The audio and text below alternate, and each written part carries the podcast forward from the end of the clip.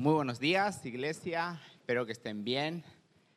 Hoy vamos a, a tener algo un poco diferente.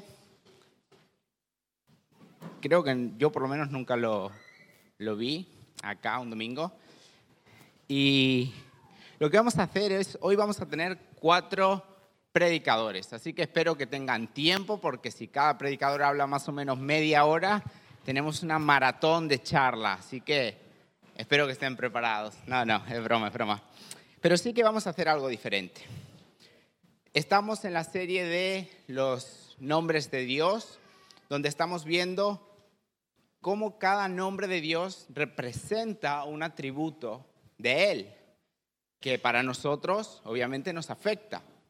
Y lo que vamos a ver hoy no es las charlas que veníamos hablando, sino cómo esos nombres de Dios eh, se representan y se han hecho eh, una experiencia en las personas que hoy van a estar hablando. Hoy tenemos a cuatro personas que los voy a ir nombrando, que van a ir subiendo y después nos van a compartir, como el título de hoy es Experiencias con Dios, como ellos han vivido en su vida cada nombre de Dios. Ellos eligieron un nombre y lo han traído a su vida. Así que vamos a ir presentándolos. Pablo es el primero. Vamos a dar un aplauso a Pablo. A Janet. Otro aplauso. Viene de más atrás para tener más aplausos. A Roland. y a Mirta. Bien. No, bueno. Eh, van, a, van a tener el desafío de hablar entre 7 y 10 minutos, cada uno de ellos. Así que vamos a empezar a pasar el micro por... Muy bien, muchas gracias. Buenos días. La verdad que me costó mucho trabajo este, poder ser el primero, porque había una gran pelea entre todos. Todos querían ser el primero, todos querían ser el primero. Y bueno, este, y rompiendo paradigmas también, ¿no? En vez de ladies first, hoy somos los varones primero. Pero um, contarles un poco acerca de nombre de Dios que eh, elegí para compartir eh, hoy con ustedes. Capaz que es el, menos eh, reconocible que tenemos en, nuestra dialéctica, porque siempre aparece Jehová como proveedor, como sanador, pero el que yo elegí eh, probablemente es el que menos suena, pero estoy seguro que es el que probablemente todos nosotros hayamos experimentado con mayor continuidad o de, mejor, o de mejor forma. Y el que yo elegí es Jehová llama o Shammah con doble M, que es eh, el que está contigo, ¿no? Dios como tu, como tu compañero. Y seguramente em, todos hemos eh, atravesado diferentes tipos de situaciones en, nuestra vida, en donde un tramo de ese camino nos ha tocado caminarlo en cierto nivel de soledad. Y mm, no estoy hablando de esa soledad en la que uno de repente está solo en su casa un buen rato y es una soledad disfrutable, ¿no? Cuando uno tiene hijos chicos dice, bueno, un poco de silencio no viene mal. Los míos ya están grandes, pero hacen ruido como si fueran chicos. Pero tampoco estoy hablando de esa sensación de cuando uno sale a caminar por el campo y de repente se encuentra como que en el medio de la nada este, y dice, bueno, yo acá estoy solo, ¿no? si me pasa algo a quién. No, es ese tipo de, soledad que, hasta a veces puede ser agradable, que son tiempos disfrutables. Sino que estoy hablando de, ese tipo de, soledad eh, que se hace presente en el, en el camino, en el que a veces siente uno que está por una senda con un montón de desafíos y de situaciones que tiene que afrontar que tiene que llevar adelante, que tiene que encarar y que eh, de repente se encuentra mirando alrededor y dice, pero que estoy como, estoy como solo en esto. ¿no? Esa falta de compañía en un camino que estamos, que estamos este, eh, andando o que nos ha tocado transitar en diferentes eh, situaciones, situaciones de la vida. Em, entonces, en, en, ese contexto, ¿no? es cuando cobra relevancia este atributo de, nuestro Dios, que es el compañero, el que, te, el que te acompaña, el que está contigo en esas situaciones de, de soledad cuando probablemente te toca ir a un consultorio médico a escuchar algún tipo de noticia, o cuando tenés que tomar alguna decisión crítica en tu vida y no tenés con quién validarla o con quién eh, contrastarla. Y ahí es cuando Dios este, se hace presente. Ahí es cuando empezamos a ver que, Dios está caminando este, con nosotros eh, a, nuestro lado. Em, es esa compañía permanente de Dios que nos permite en determinados mojones de nuestra vida pararnos, mirar hacia atrás y decir, en realidad, bueno, yo no estaba tan solo como creía este, en esa situación. Eh, Dios estaba acompañándonos y Dios está acompañándonos frente a esas situaciones. Y eso está en el ADN de, Dios, el vincularse con nosotros, el estar con nosotros, el acompañarnos, porque desde el Edén Él creó al hombre para tener un eh, vínculo especial este, con nosotros. Eh, y eso es lo que Dios quiere mantener hoy, a través de los años, un vínculo especial de compañerismo y de amistad. Esto nos habla de un Dios que está fuera del templo, nos habla de un Dios que está fuera de estas cuatro paredes, nos habla de un Dios que, que está en nuestras cosas cotidianas, desde que estamos llorando picando cebolla en la cocina hasta situaciones más difíciles como la pérdida de un familiar que, que nos toca mucho y que tenemos que, que afrontar, situaciones este, que, que, nos toca vivir. Y mm, en este contexto creo que todos podríamos, de alguna forma u otra, escribir un libro acerca de, de cómo Dios nos ha acompañado en este, en este, en este caminar eh, con Él. Y particularmente yo quiero contar dos situaciones muy breves, muy puntuales, sin ir eh, muchos, con muchos detalles, pero sí eh, que nos ayudan a entender que Dios está en las cosas más pequeñas, escuchando nuestras conversaciones y entendiendo nuestra necesidad. Eh, probablemente esta situación uno lo puede tomar como lo puede tomar a Dios como, como proveedor cuando de repente en una situación económica difícil, de mucha pérdida este, de trabajo y de mucho tiempo sin poder tener alguna actividad, eh, recibimos una, este, una ofrenda, esto estoy hablando del año 2019, en ese momento estábamos hasta, evaluando este, eh, irnos del país. Yo había bajado de España y habíamos estado haciendo todos contactos y un montón de, cosas por allí.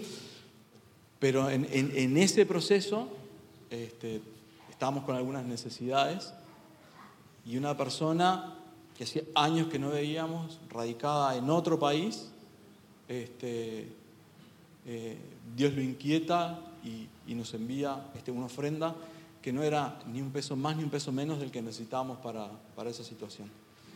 Em, entonces, decimos, sí, podemos saber a Dios como proveedor también, pero también podemos ver a Dios como, como compañero, como amigo en medio de esa situación, Él entendiéndola y moviendo este, a su iglesia y a su pueblo en favor de nosotros.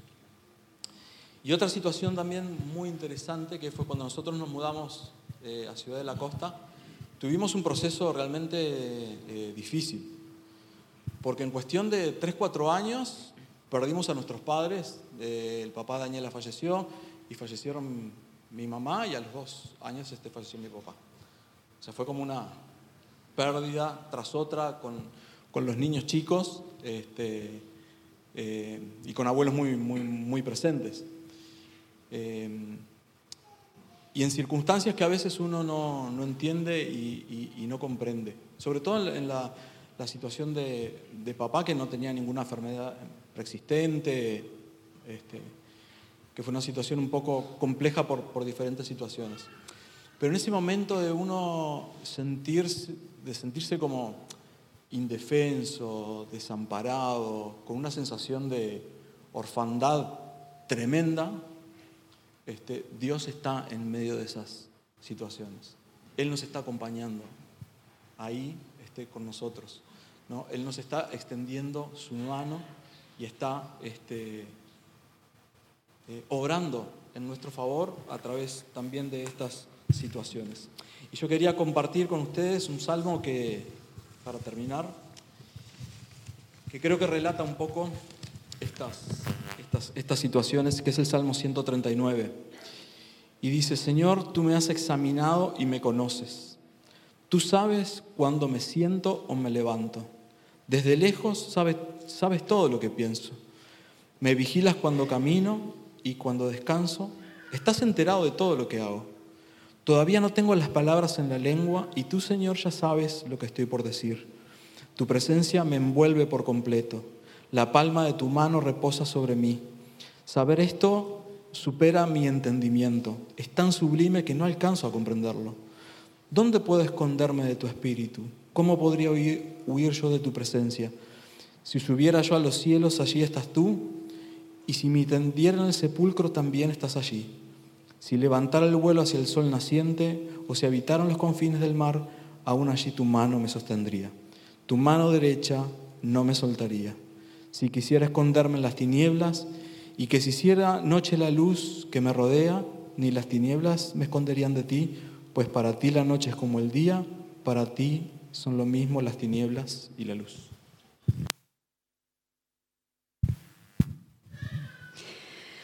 Bueno, a mí me toca compartir sobre Yahweh. Para mí Yahweh es, es realmente todo lo que necesito, eh, que significa eh, el yo soy el que soy.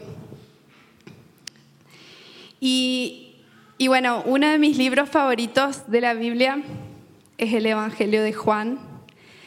Me fascina ese Evangelio porque ahí realmente podemos ver podemos conocer más a Dios. Y para mí, que, trabajo y me apasiona la consejería, es simplemente apasionante poder conocer y a medida que voy conociendo más a la persona, más me puedo acercar a ella, más me puedo poner en su lugar, más cerca puedo estar más me identifico con esa persona. Y eso es lo que me pasa con este nombre Yahweh. Realmente quería compartir una imagen que resume simplemente los siete yo soy de Jesús. Y sí, como resumen simplemente de, Yahweh, eh, comparto, bueno, yo soy el pan de vida, que lo podemos ver en Juan 6, la luz del mundo en Juan 8, la puerta, Juan 10, el buen pastor, también en Juan 10, la resurrección y la vida en Juan 11, camino, verdad y la vida en Juan 14 y la vida verdadera en Juan 15. Ahora, ¿cómo, ¿cómo esto está relacionado con mi vida? En los últimos años yo viví muchos cambios y parte de esos cambios tienen que ver con una mudanza de país. La mudanza significa para mí dos opciones, inestabilidad versus oportunidad. Y Mudarse ha implicado dejar un montón de cosas. Implica dejar lo conocido, lo de siempre, lo que es normal por 30 años, em, a la familia, que sea como sea, todas las familias tienen sus fortalezas, sus debilidades, pero en fin, es mi lugar seguro. Em, sí, también a mis amistades que fui construyendo de una manera intencional eh, en mi día a día, de acuerdo a lo que yo quería lograr. Em, mi reputación, quién es Janet, tanto lo positivo como lo negativo que otros pudieron ver en Paraguay de mí. Claro, acá llego siendo nadie, o la esposa de Philip, que no es algo menor, pero...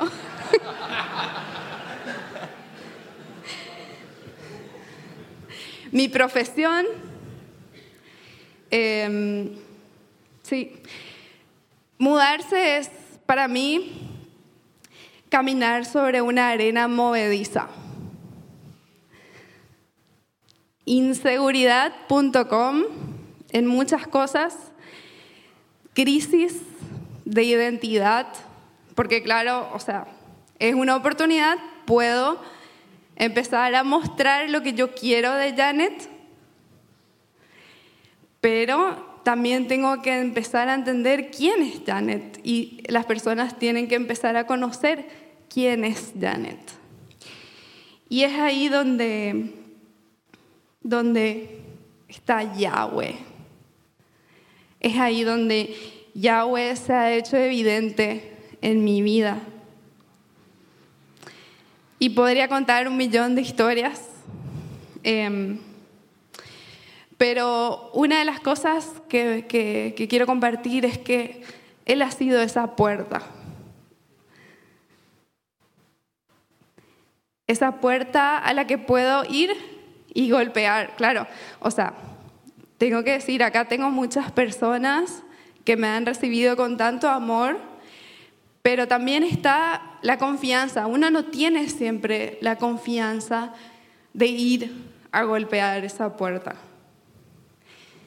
Entonces, para mí Yahweh ha significado esa puerta a la que yo pude ir a golpear un millón de veces cuando me sentía sola, cuando no entendía quién es Janet, cuando estaba cansada, porque salir, cada vez que salís es salir de tu zona de confort, de tu comodidad, implica ir y adaptarte porque vos sos la nueva en el lugar.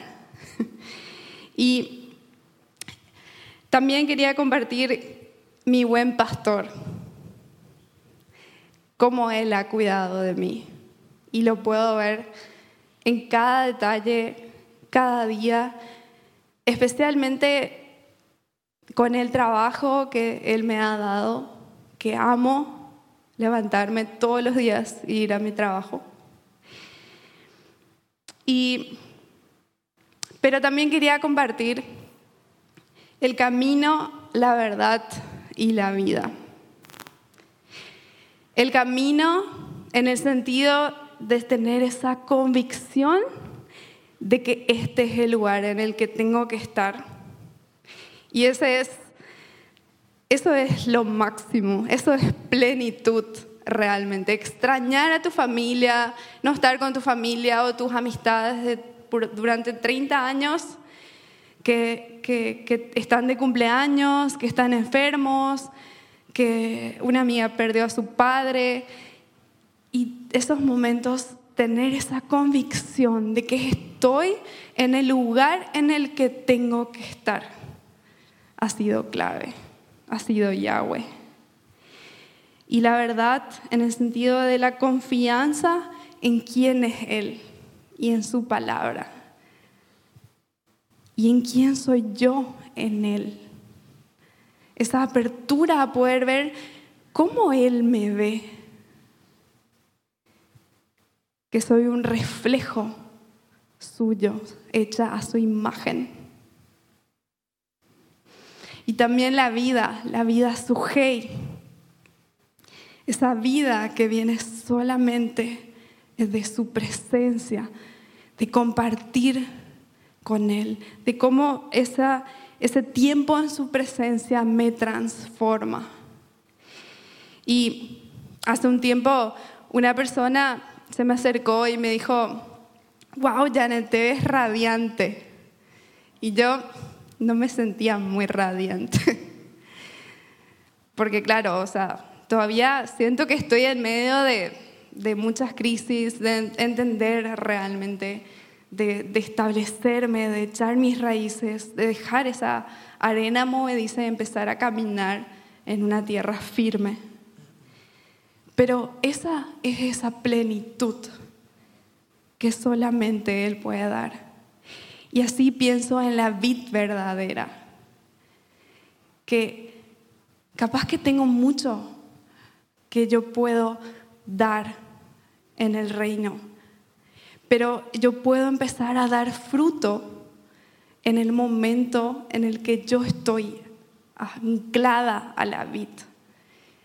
Y ahí Dios me ha dado el, eh, el hermoso privilegio de poder acompañar a chicas en el discipulado, que es un regalo de Dios para mí. Ellas no saben cómo son un regalo de Dios en mi vida. Y ese es el Yahweh. Y quería terminar con dos versículos que están en Isaías 55, 8 y 9. Mis pensamientos no se parecen en nada a sus pensamientos, dice el Señor, y mis caminos están muy por encima de lo que pudieran imaginarme. Pues así como los cielos están más altos que la tierra, así mis caminos están más altos que sus caminos, y mis pensamientos más altos que sus pensamientos. Yo no puedo comprender su amor. Yo no puedo comprender quién es Yahweh con mi mente, pero sí lo puedo vivir y Él se hace evidente en mi vida, en el día a día, en cada detalle. Y yo puedo confiar en que Dios se va a revelar en la manera en que Él se quiere revelar, no en la manera en la que yo quiero que Él se revele, sino como Él se quiere revelar para hacer ese gozo en mí y esa plenitud aún en medio de todas mis circunstancias y mi contexto.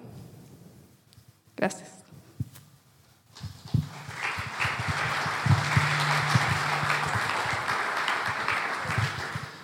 Buenos días para todos.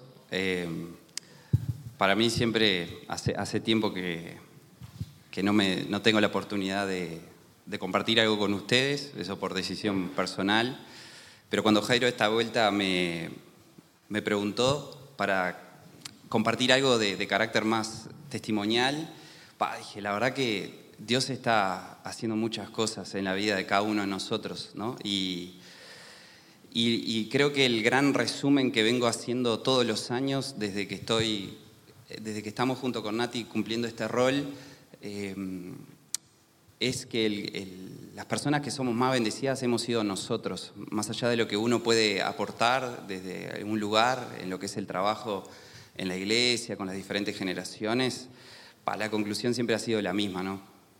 Entonces, realmente quería, quería compartir algo eh, con ustedes. Em, porque en mi vida, hoy por hoy, debo ser muy honesto, lo más difícil para nosotros como familia es encontrar un, balance. Un balance en lo que es trabajo, en lo que es familia, en lo que es ministerio.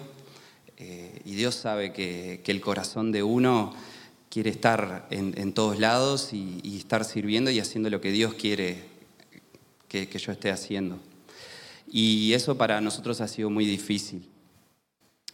Eh, sumado a eso un poco, nosotros tenemos dos hijos, la mayoría de ustedes los conocen. Alina, que tiene nueve, y Alina en su personalidad salió muy parecida a mí. Este, entonces, Alina ve un grupo de gente así como hoy, lo que estamos acá, y dice, pa, acá la diversión está asegurada, ¿no? Y eso está bueno. Y Kailuka, sin embargo, que tiene seis, eh, ve un grupo de gente así y dice, no, esto es demasiado para mí, y se cierra. Entonces, las formas de interactuar con cada uno ha sido muy diferente.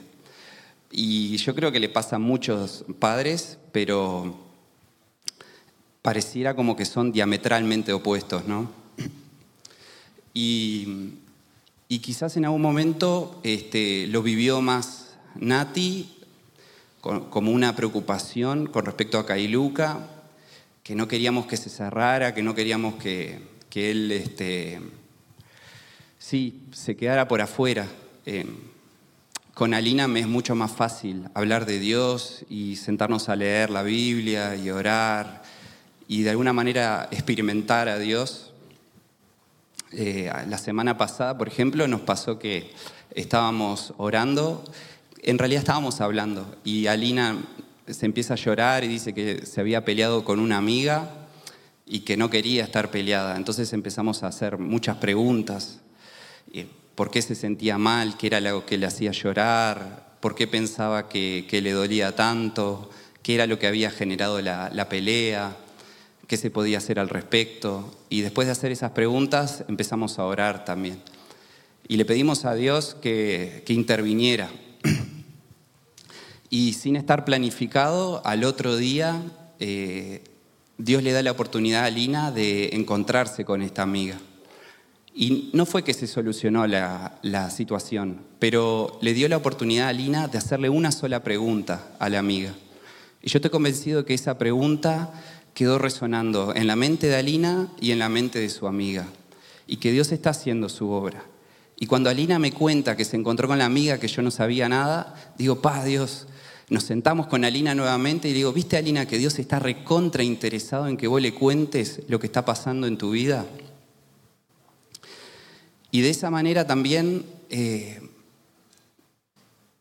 hemos entendido que que en este tiempo, estos tres años, que, se están por cumplir los tres años, de alguna manera yo me siento eh, que he estado en la lupa de Dios o, que Dios está haciendo un trabajo más fino en, mi vida.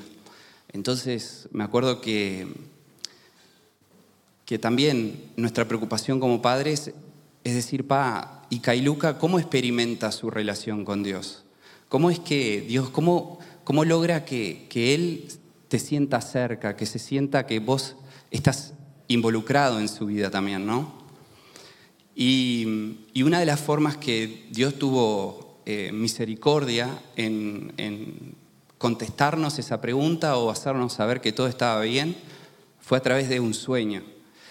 Y, en ese sueño eh, yo salía a caminar con Alina y estábamos en búsqueda de un tesoro.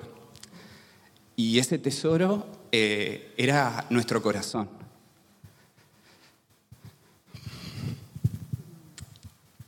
Y, y Kailuka se había quedado. Pero la sensación que teníamos se había quedado en un lugar especial. Después puedo contar los detalles y eso. Y la interpretación, vino una persona nos dio interpretación de ese sueño y la interpretación era de que la persona que, que lo estaba cuidando a Kailuka era, era el Espíritu Santo.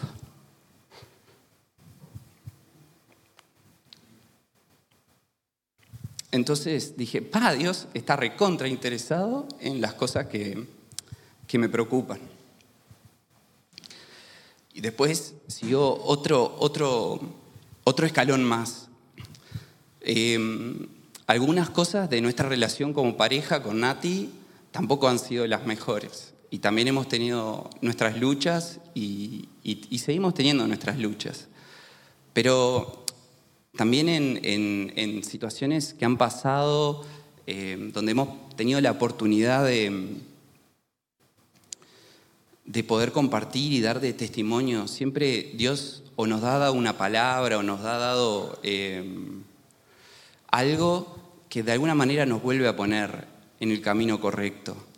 Y, yo creo que a mí no, me, no me resulta difícil mostrar las debilidades que uno tiene, porque realmente quiero creer que mi corazón está en ese lugar que digo, Pa Dios, yo quiero que vos estés metido en mi vida y, no me importa tanto si, si, no estamos haciendo las cosas bien, pero oro para que vos te involucres en mi vida y me ayudes con eso.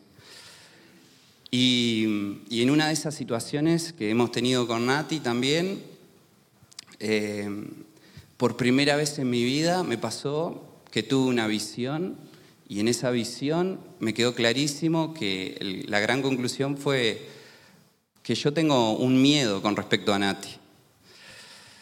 Y todo hombre casado sabe tenerle miedo a la esposa. Más allá del curso hombría al máximo, podría dar el curso hombría al mínimo. Ahí no habría problema.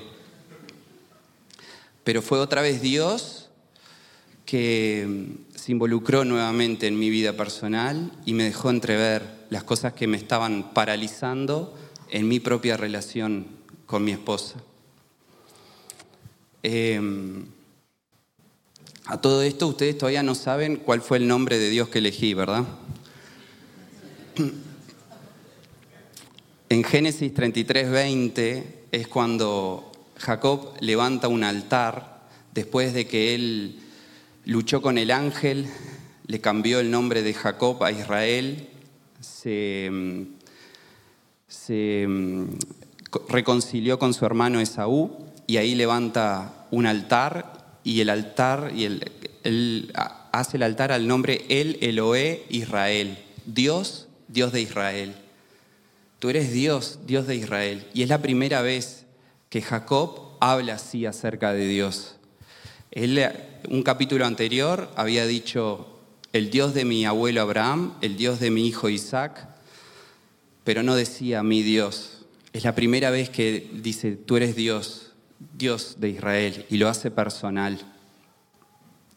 Y cuando estaba orando para poder compartir algo con ustedes más allá de los testimonios, eh, entendí lo siguiente, el lugar donde ellos están es Siquem.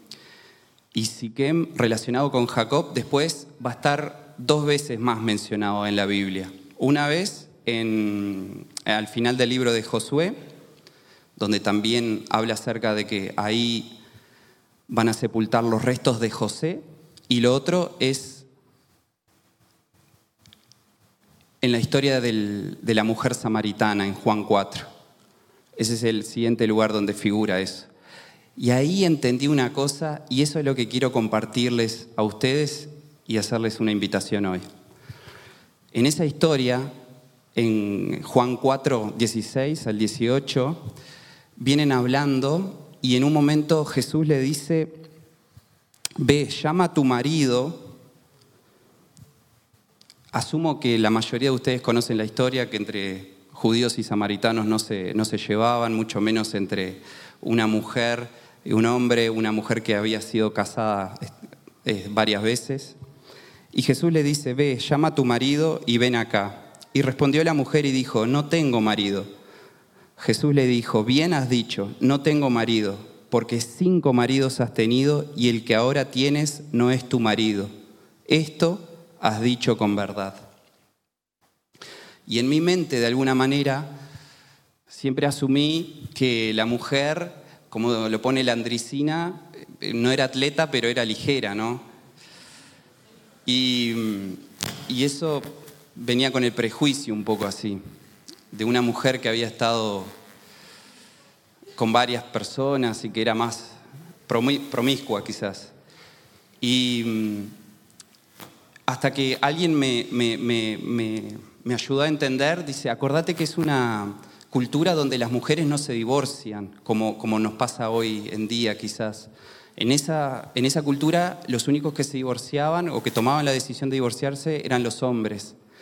Entonces, Eso lo que implica automáticamente es que vino un hombre, decidió casarse con ella y tomó la decisión de decir, ¿sabes qué? Vos no valés la pena. Vino el siguiente y le dijo, pa, mira, la verdad que esto no sigue.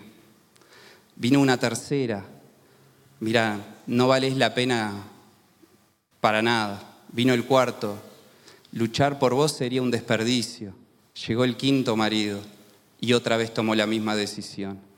Y la persona con la que estaba ahora ni siquiera, ni siquiera pensaba en casarse con ella. Y eso me, realmente nos llevó a pensar de que Jesús no estaba conectando con su pecado. Jesús estaba conectando con su rechazo. Jesús estaba conectando con su necesidad.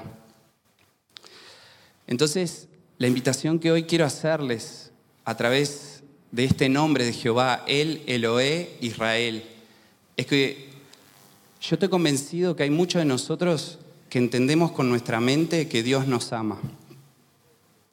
Pero quiero realmente preguntarles si nuestro corazón no ha dejado de creer que este Dios es un Dios que está cercano, que es un Dios que está involucrado en nuestro día a día. Quiero pedirle que por favor piense y que por favor haga ese ejercicio. ¿Será que nuestro corazón dejó de creer en un Dios que es personal, en un Dios que se involucra en nuestro día a día, en un Dios que sí le importa las cosas que nos pasa y que nos quiere dar respuesta a las cosas que vivimos? Cambie el nombre de Israel, ponga El Eloé Roland, El Eloé, ponga su nombre.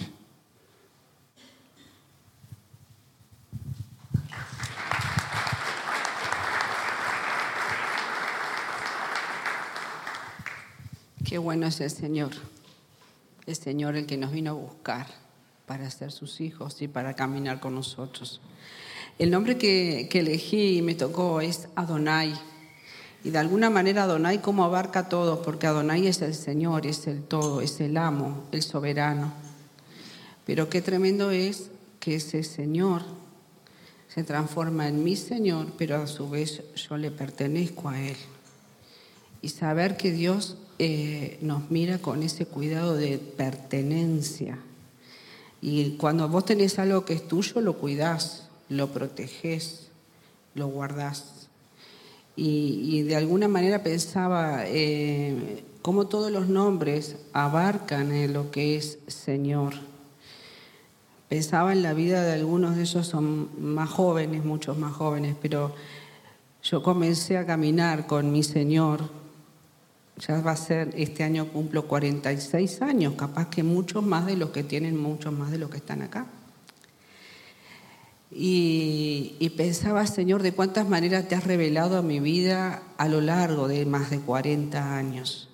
Me acuerdo cuando eh, decidí aceptar a Jesús en mi vida, en mi corazón, y yo no sé si ahora se, se escucha tanto así, pero yo me hizo pensar en esto, aceptar a Jesús como Señor y Salvador, no solo como el Salvador, como el Señor. ¿Qué quiere decir el Señor?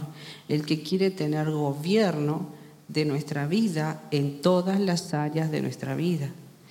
Y eso les aseguro que es un proceso, un proceso que comenzó hace más de 40 años, donde vos pensás que el Señor tiene gobierno de todo, pero de repente te señala algún área y acá, y acá cómo estamos. Acá también quiero ser Señor, acá también quiero gobernar.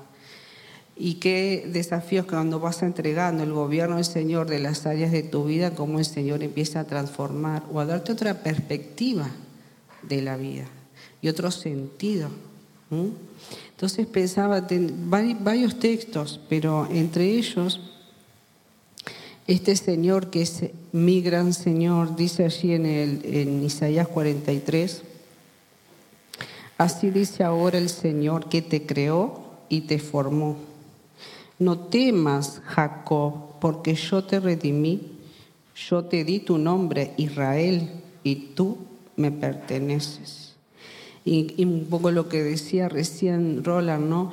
En ese momento donde Dios le cambió el nombre de Jacob a Israel. Pero también te llama a ti y a mí a cambiar tu nombre y a dar un nuevo sentido. Entonces, Él es el que nos cambia el nombre, nos, nos confronta cuando nos encuentra y nos da un nuevo destino, porque el Señor abre destino, propósito y camino a nuestras vidas. Cuando se lo permitimos y le dejamos ser Señor en lugar de nosotros tener el control de las cosas. Entonces Él abre ese camino y dice, yo te puse nombre, un nombre nuevo, un nombre que nos transforma y nos va transformando a lo largo de nuestra vida, no es instantáneo, caminar con el Señor es un proceso de la vida. Y ese sentido de pertenencia, Él me dice, tú me perteneces, es una necesidad básica que tenemos todos los seres humanos.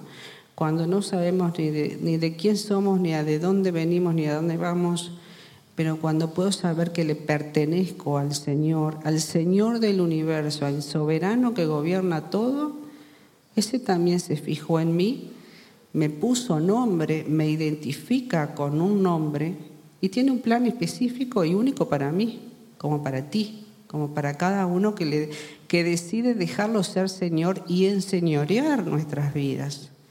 Entonces, no solamente hace eso, sino que también dice, sabemos todos que a lo largo de la vida pasamos muchas circunstancias, como cada una de las que fueron compartiendo cada uno de, aquí de nuestros hermanos.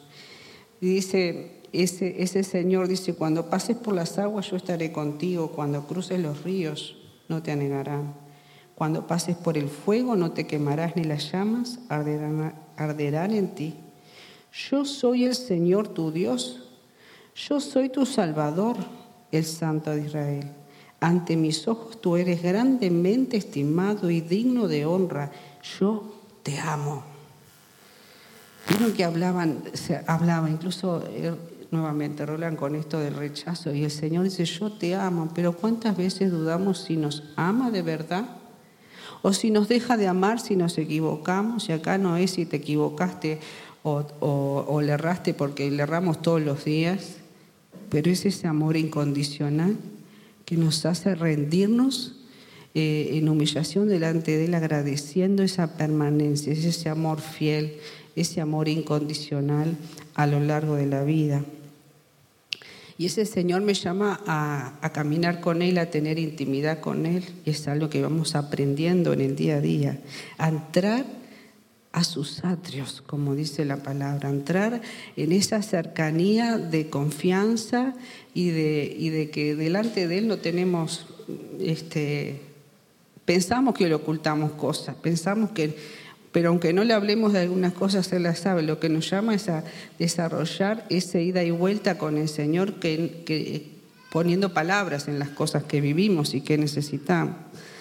Y esa confianza que nos da el amor incondicional. Y, cómo esto a lo largo de la vida eh, vamos eh, transitando, aprendiendo y Dios revelándose en distintas circunstancias. Pensaba en tantas cosas en todos estos años, de qué manera el Señor, mi Señor, al que le pertenezco, se ha ido revelando y me ha ido acompañando. Y quiero hacer salpicar con algunas de ellas y de qué manera el Señor también me habló en determinados momentos y pensaba cómo la, este, la psicóloga también pasó por un periodo depresivo intenso en un momento de mi vida y pensaba por qué, qué me está pasando, cómo es esto, pero en esos momentos de búsqueda del Señor, el Señor se me revela con una palabra que también fue hace muchos años, pero que quedó tan, tan grabada a fuego y digo, Señor, gracias, porque en estos momentos donde uno piensa, no tengo perspectiva, o uno piensa muchos disparates ¿no? cuando uno está mal, cuando uno está este, pasando difícil. O cuando uno parece que se le oscurece el horizonte y decís, ¿cómo voy a salir de esto? ¿Qué, va a pasar en mi futuro?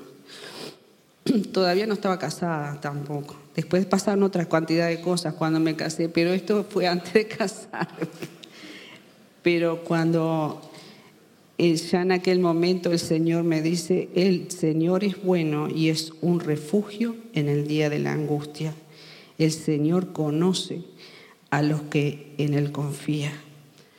Y entonces esto de saberme conocida y que Él sabía que yo confiaba en Él, a pesar de mi eh, desesperanza en aquella etapa. El Señor conoce a los que en Él confían. Tú estás confiando, Él te conoce. Y Él tiene una puerta, o Él tiene un consejo, o Él tiene la luz, Él tiene la dirección. Y en el día de la angustia, porque yo creo que si hoy nos preguntáramos aquí, ¿quién no ha pasado por un día de angustia, o un periodo, o una temporada de angustia, donde ves todo oscuro? El Señor conoce a los que en Él confían y en el día de la angustia es nuestro socorro, nuestro lugar de refugio, nuestro lugar de contención, de protección, de dirección, de abrigo, de amparo.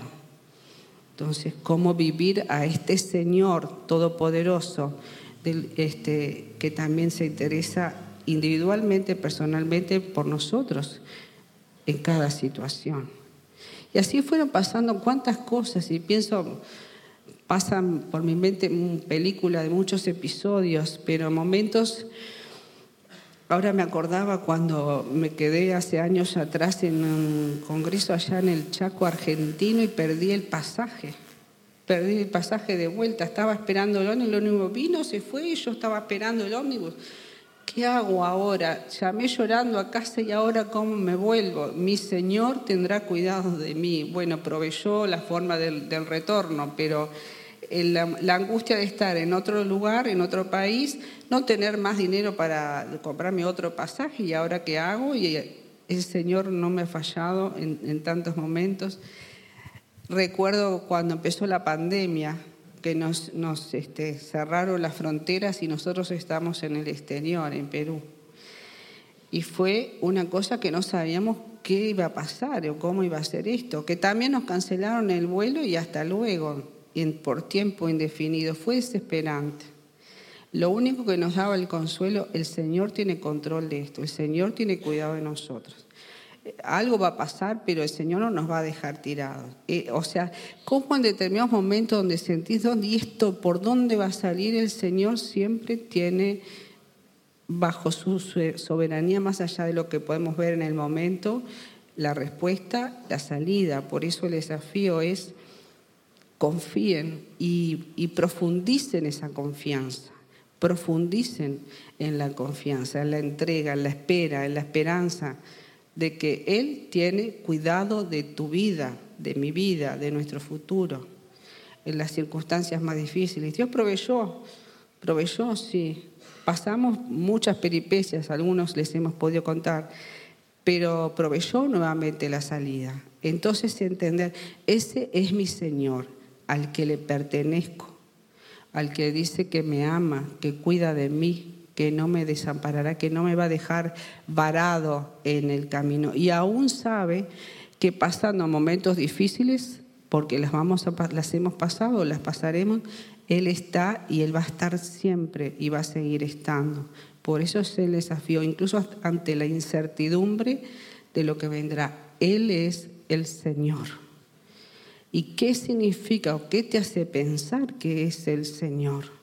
Porque muchas veces hacemos énfasis en el Salvador, Jesús mi Salvador, y me perdonó mis pecados, pero es el Señor. Él quiere tener, eh, bueno, lo tiene, pero quiere que nosotros le entreguemos el gobierno de todas las áreas de nuestra vida. Y descansemos en Él y aprendamos a ver su obrar y su cuidado con nosotros. Y en eso es aprender a desarrollar intimidad con Él, a caminar con Él y poder llegar al fin de nuestras vidas con contentamiento de que acabe la carrera este, con gozo y fiel y firme. Y ese es el desafío, porque mi Señor no me falla. Y ese es Adonai, Adonai. Y entonces eh, es pensar en nuestra vida y mis planes y mis cosas. Pero si tú eres el Señor, tú conoces todas las cosas, entonces no se trata de mis planes, de mis deseos, sino que se trata de Él. Y cuando empezamos a entender que se trata de Él, también nos da una perspectiva diferente al sentido de nuestras vidas y propósito. Entonces, esta palabra que, con la que quiero cerrar dice, ciertamente todas las cosas son de Él y por Él y para Él. Y, a Él sea la gloria para siempre. Porque a Él le pertenecemos, de Él son todas las cosas, por Él son, por, por Él son. Y aún en la incertidumbre de cosas que nos estemos preguntando, Señor, tú eres el que gobierna, tú eres el que tiene en tus manos nuestras vidas y aún nuestros procesos, nuestras decisiones, nuestros tiempos, las distintas temporadas de nuestras vidas, puedo ver la mano fiel de mi Señor en todas las cosas, en mi vida, en nuestra familia, en la iglesia, en el caminar. Y a veces nos esperamos por querer tener el control y vuelvo a rendirme, a pedir perdón por querer tener el control. Señor, tú eres el Señor. Y ante ti nos queremos rendir. Y si hay algo que estás peleando, Señor, quiero tener control, bueno, Señor, quiero entregarte. No quiero este, eh, luchar contigo, Señor. Tú me conoces y conoces a los que ti confían. Y les invito a esto, a seguir creciendo, caminando en intimidad con Él, con el Señor, nuestro Señor, y el Señor del universo, el Señor que todo lo gobierna, el soberano. Y me gustaría cerrar orando también y agradeciéndote. Gracias. Gracias Señor porque tú eres bueno. Gracias Señor porque nos llamas hoy a acercarnos a entender más acerca de, de quién eres en las mil maneras en que te manifiestas, como este recorrido por los, tus nombres. Tus nombres revelan tu personalidad, tu manera de actuar, tu manera de vernos, tu manera de aconsejarnos, la manera en que te quieres revelar más profundamente a nuestro corazón. Queremos disponernos, Señor, abre nuestro corazón, nuestro entendimiento, nuestros oídos. Señor, revélate más a nuestras vidas, porque te necesitamos, te necesitamos. Señor, y todo se trata de ti, que podamos entender esto, Señor en la medida de, nuestro caminar y de la etapa que estemos viviendo, Señor, que tú eres el Señor que todo lo gobierna y en tus manos estamos. A ti sea la gloria y la honra por siempre, hasta el fin. Amén. Bien, muchísimas gracias, Janet, Pablo, Roland, Mirta.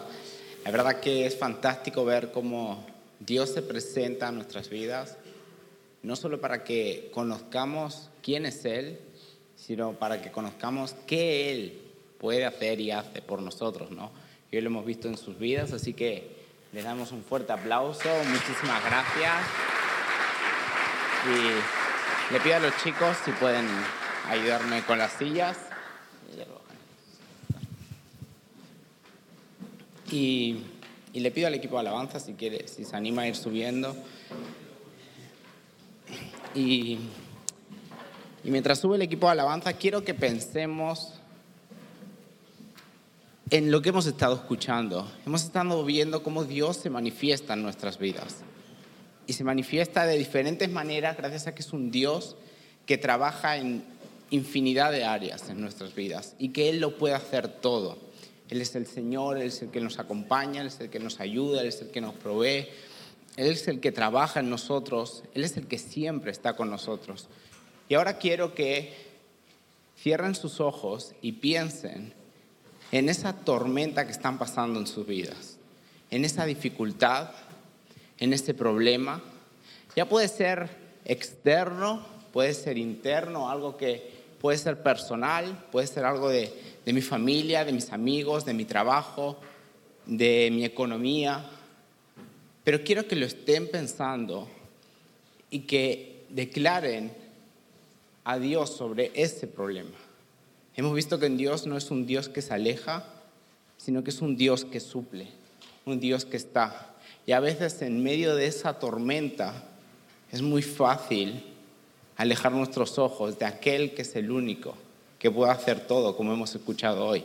Así que, que les animo a que tomen unos minutos de su tiempo piensen en esa tormenta que los está afligiendo y declaren que Dios está en control y que Él va a hacer algo.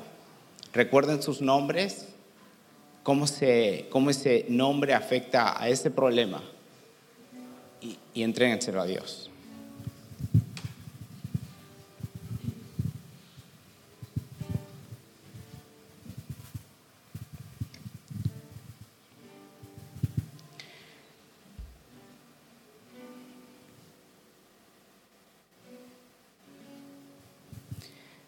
Señor, gracias papá. Gracias porque tú estás en medio de mi problema. Sin importar qué tan grande sea, sin importar cómo yo me sienta, yo entiendo que tú, Señor, estás con tu mano extendida. Con tu mano, Señor, ayudando a levantarme. Con tu mano, Señor, ayudándome a ir hacia adelante. Señor, mi problema sí que es demasiado grande. De verdad siento que se escapa a lo que yo puedo hacer, se escapa